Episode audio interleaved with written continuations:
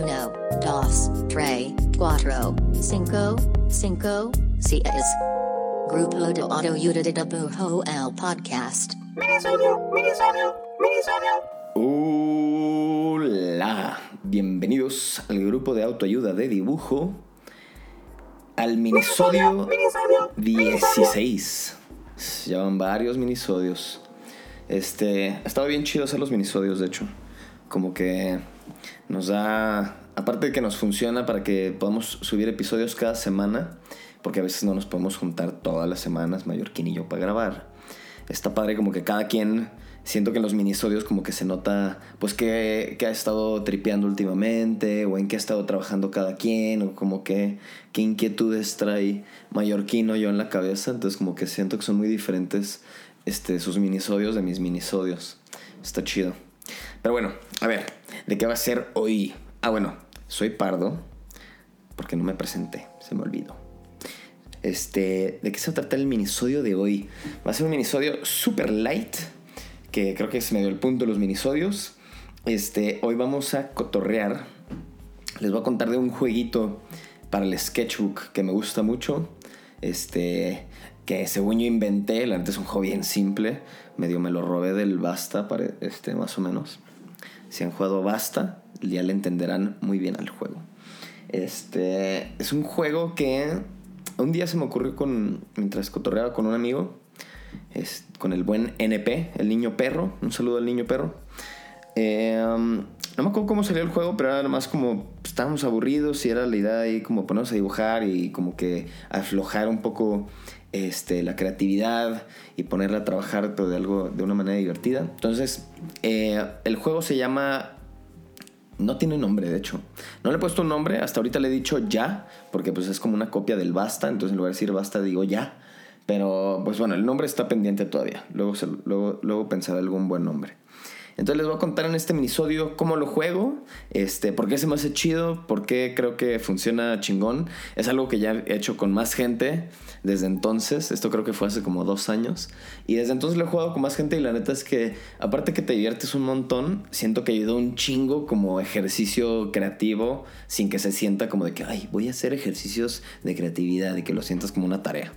Entonces bueno, ahí les va. No, no vamos a echar tanto choro. El juego funciona así. Este. Normalmente lo juego de dos personas, pero se puede de más. Entonces, pero les voy a contar cómo se juega con dos personas. Entonces, tienes a dos personas. Persona A, persona B. Entonces, pone que yo soy persona A. Entonces, la persona A tiene que pensar un. el sujeto del dibujo. Entonces, persona A, como si jugaras basta, va a decir A y en su cabeza contar a, B, C, D, E, F, G. Se va a ir así por el abecedario. Y la persona B le va a decir ya. Y entonces, igual que en basta, cae en una letra, ¿no? Entonces, ponle que persona A cae en la letra G. Y dice, y tiene que decir cuál es el sujeto del dibujo. Entonces, ponle que yo caigo en letra G y digo eh, gusanito. Entonces ya, el sujeto del dibujo va a ser un gusanito. Entonces, ¿qué sucede? Ahora la persona B va a decir A, B, C, y se va a poner en su cabeza contar el abecedario igual. Entonces persona A le va a decir ya en algún punto. Y persona B va a caer en una letra. Digamos que cae en la letra R. Entonces la persona B va a pensar un calificativo, algo que describa al sujeto.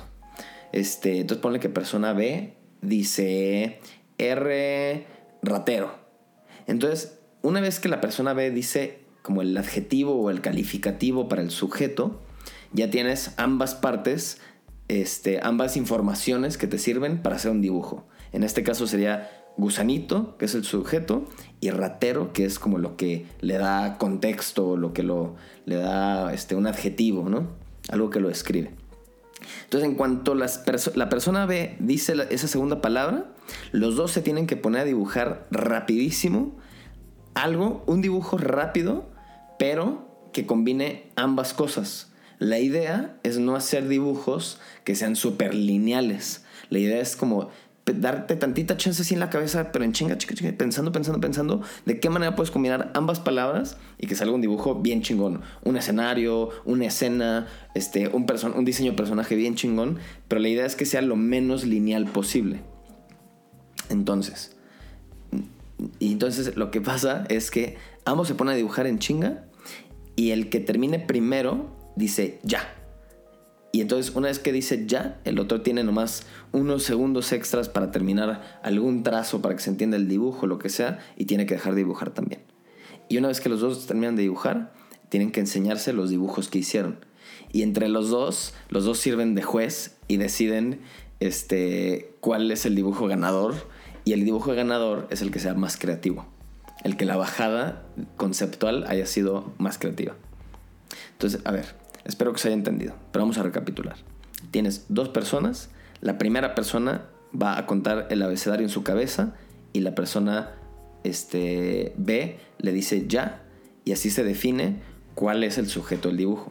Y después le toca el turno a la persona B para contar el abecedario en su cabeza, el otro le dice ya y en la letra que cae pone el calificativo o lo que le da contexto al sujeto.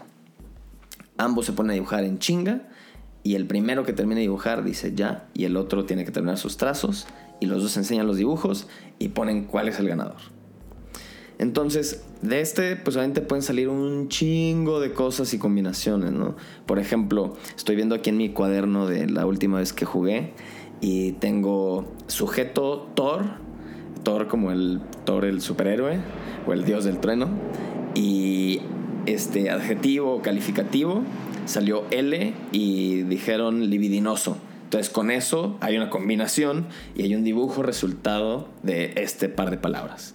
Otro ejemplo que tengo aquí en, a mis ojos es el sujeto cayó en M, entonces era marmota, y el calificativo cayó en J y fue jardinero. Entonces, marmota, jardinera, y ya, pum, y salió otro dibujo. O otro dibujo que tengo aquí enfrente fue este, cayó el sujeto en J, entonces fue jubilado. Y la segunda palabra fue R y fue rockero. Entonces era un jubilado rockero. En fin, estos ejemplos se los voy a poner de hecho este, en el post de Instagram de este minisodio para que vean cómo terminan siendo estos dibujos. Y la neta es que es un ejercicio bien, bien pinche divertido y súper fácil de hacer con quien sea. Y lo más perro de todo es que la neta lo puedes jugar tanto con gente que dibuja, con gente que no dibuja. Y lo he jugado con mi novia, lo he jugado con otros amigos que no dibujan y salen resultados bien chidos porque al final como que la idea no es que el dibujo esté bien hecho porque es un dibujo rápido, sino más bien es como una prueba de creatividad de cada quien. Entonces la idea es lo que gana siempre, no, no el dibujo. Y este, y la verdad es que siento que también me ha ayudado un chorro para cuando estoy así bien trabado y como que siento que no me están saliendo ideas chidas y si estoy dibujando para un proyecto para algo mío personal y siento que estoy haciendo como ideas muy obvias, siento que es así el juego perfecto o el ejercicio perfecto para mí para empezar a, a pensar afuera de la caja, como bien le dicen. Este, en fin, bueno, igual, espero que se haya entendido cómo se juega y espero que con los ejemplos, si los ven ahí en el post de Instagram, les va a ayudar un chingo para entender este, cómo es. Y, y pues enséñenme, manden, así, Porfa, si les gusta y si se entendió, jueguenlo y mándenme fotos o suban ahí a stories y taguenos al grupo de tu ayuda este, los resultados, porque neta salen cosas bien chidas e incluso después de jugarlo, varias ideas de ahí como que las he sacado para hacer ya otras piezas o me sirven para otras este, ideas y la neta ha estado bien chido tenerlas ahí a la mano.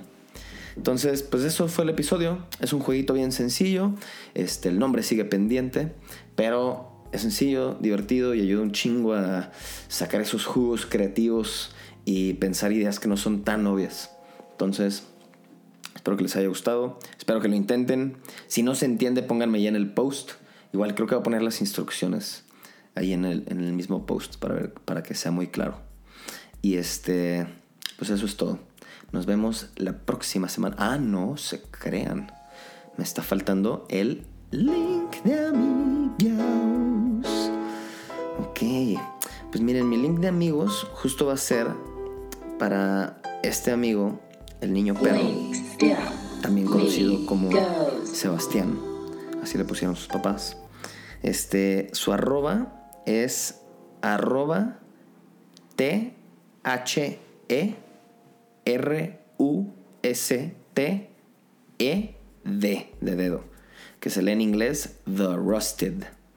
Este, este amigo, el niño perro, de hecho no es dibujante, es escritor, pero justo con él, el link de amigos es para él porque muchas, vivimos juntos por varios años y, y es un cuate que, que aparte que me encanta cómo escribe y las ideas que tiene, siento que mutuamente nos hemos sacado de, bloqueos creativos y como que siempre nos hemos ayudado mucho a que él, desde su trinchera y el tipo de cosas y trabajos que hace, este, le ha ayudado a como salir y pensar ideas diferentes y viceversa. Él me ha ayudado un chingo de veces a salir como de, estoy cayendo en la misma idea y una y otra vez y me ayuda como a sacar, ¿no? Y a buscar puntas y, y, explorar otros caminos creativos que a veces no se me están ocurriendo.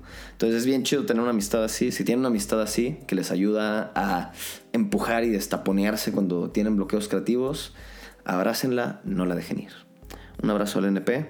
Este tiene varios proyectos muy chidos. El último que empezó hace no tanto es un programa de radio que se llama este que se llama Sala de Espera.